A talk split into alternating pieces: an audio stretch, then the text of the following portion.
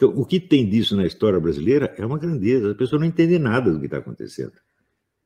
Quando você vê, por exemplo, que quase todos os comentaristas midiáticos e acadêmicos, antes da eleição, diziam que o Bolsonaro ia perder. Né? Só dois ou três, como eu e o Felipe Martins, diziam, não, ele vai ganhar. Porque nós sabemos fazer análise, nós sabemos levar em conta essas coisas, nós treinamos para isso. Você lê a minha, minha apostila, Problemas de Método nas Ciências Sociais, vê que todas essas questões nós levamos em conta antes de dar um palpite. Só que os nossos sociólogos, cientistas sociais, filósofos, analistas, eles simplesmente não sabem. Gente, o problema da ignorância no Brasil é assim, é um negócio catastrófico. O pessoal pensa que eu estou, ah, ele está só descendo o cacete dos caras. Não, se fosse isso, estaria bem. Né?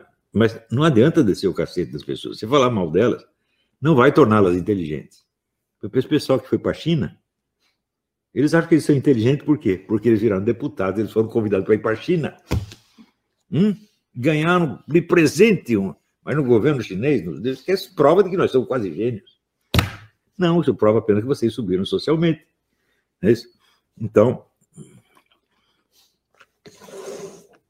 por que, eu chamei de caipiras? Porque caipira eu não acusei moralmente nada, estou apenas dizendo que são caipira, e são mesmo. Eles não entenderam nada do que se passou. Eu asseguro para você, qualquer sargento do serviço de inteligência chinês é mais inteligente do que 20 generais brasileiros juntos. Por que, que eu digo isso? Porque eu leio os novos marxismos asiáticos. E eu sei o nível de complexidade que aquele pensamento tem. Que se você pegar a universidade brasileira inteira, não, se você pegar os comunistas brasileiros, eles não alcançam isso. Eles nem sabem que existe novo marxismo na Ásia. Né? Então, muitos até acreditam que o comunismo chinês acabou. Não é isso? Por que, que eles acreditam nisso? Porque eles confundem as definições nominais de regimes econômicos com a realidade da história econômica. Então, ah, agora eles adotaram, sei lá, a economia de mercado. Muito bem. O que, que dizia Karl Marx? Dizia, a primeira etapa da criação do Estado comunista chama-se capitalismo cru. É o capitalismo mais voraz e desumano que você pode imaginar. É a China. Pessoas que trabalham de pé no chão, sem segurança, sem proteção, sem nada, nada, estão construindo uma potência econômico-militar. Isso é o capitalismo cru. Portanto, o negócio está perfeitamente dentro da teoria de Karl Marx. Então, é uma economia capitalista com um governo comunista. Então, por essas coisas que eu tenho falado dos militares, não, ele odeia os militares. Não, eu estou ajudando os caras, porra.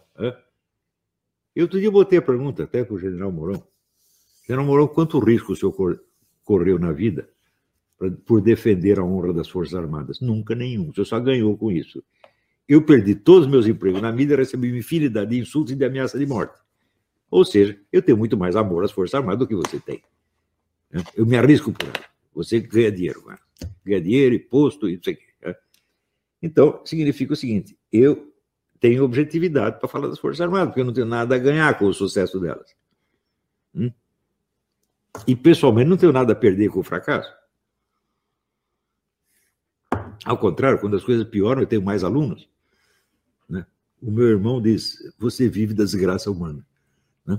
Você progride quando, tudo, quando, quando pior vão as coisas, mais alunos você tem. Depois, é, lamentavelmente, isso é verdade. Né? As pessoas que estão com problemas, que precisam de orientação, então vêm procurar pedir para mim se está tudo bem na vida delas. Então, dane-se lá. Né? Então, bom, eu aproveito a ocasião para anunciar um negócio. Em março, eu não sei que dia de março que é, que dia o curso. 4 de março? 5 a 9 de março, eu vou estar aqui dando um curso que chama Ser e Poder, Princípios Fundamentais da Filosofia Política.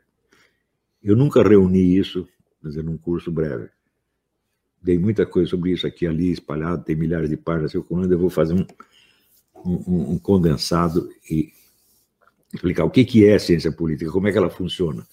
Tá certo? E vou mostrar para você que não existe nenhum cientista político na Universidade Brasileira. Nenhum. Zero. Né? Existe gente que fala como se fosse cientista, ele sabe imitar a linguagem da ciência. Tá certo? Mas não pode exercer. Por quê? Porque a própria profissão universitária é um grupo de pressão. A profissão universitária é um agente político. Então não pode ser um observador científico.